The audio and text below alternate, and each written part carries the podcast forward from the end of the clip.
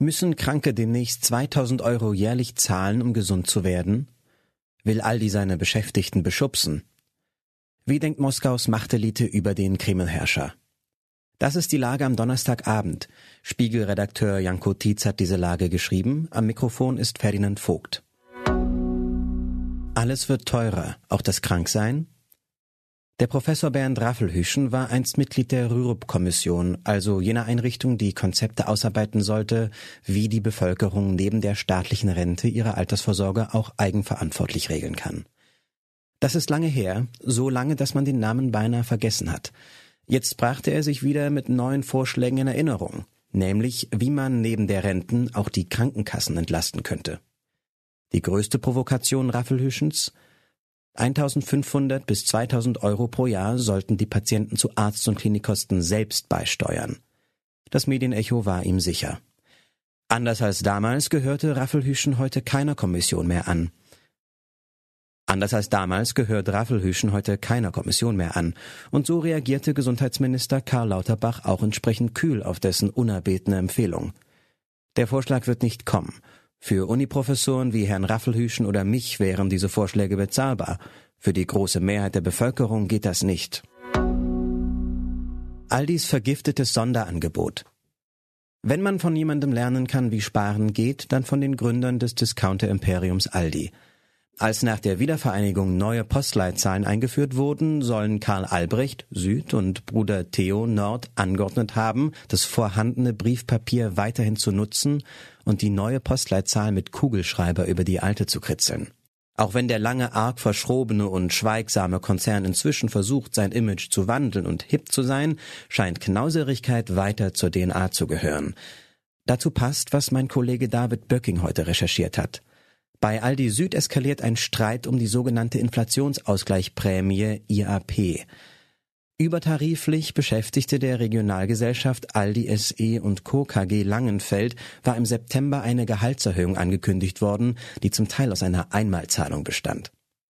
Würde sich Karl Albrecht in seinem von Aldi Stauden gesäumten Grab wohl umdrehen, wüsste er, wie seine Geschäftsleitung um den Lohn der Mitarbeiter feilscht? Wohl kaum. Sein Geist lebt fort. Wer kommt nach Putin?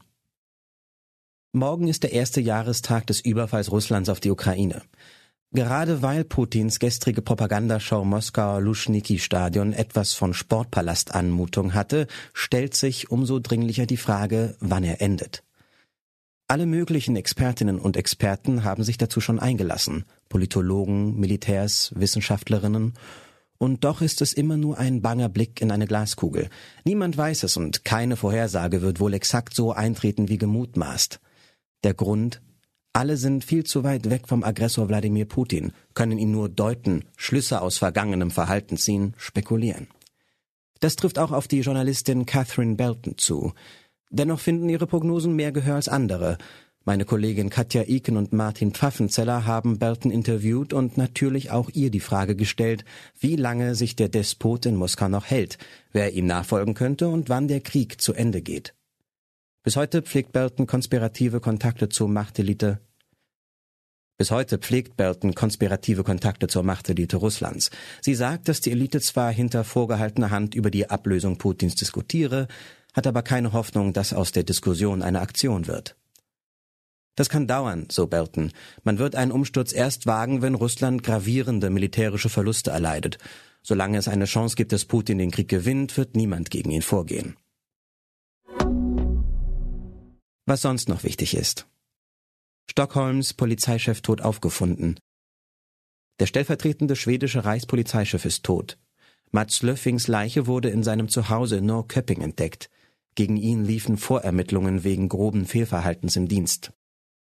Künstler können KI-Bilder nicht für sich beanspruchen. Ist eine künstliche Intelligenz kreativ oder nur ein Werkzeug in der Hand eines Künstlers? Eine US-Behörde hat bekräftigt, Copyright-Schutz gibt es nur für das Ergebnis menschlichen Schaffens. Russischer Regionalpolitiker lauscht Putin-Rede mit Spaghetti behangen. Nudeln an die Ohren hängen bedeutet im Russischen so viel wie jemanden belügen. Ein Politiker der kommunistischen Partei hat ein Video davon veröffentlicht, wie er Putin lauscht mit Pasta geschmückt. Soweit die Lage am Abend. Alle aktuellen Entwicklungen finden Sie auf spiegel.de.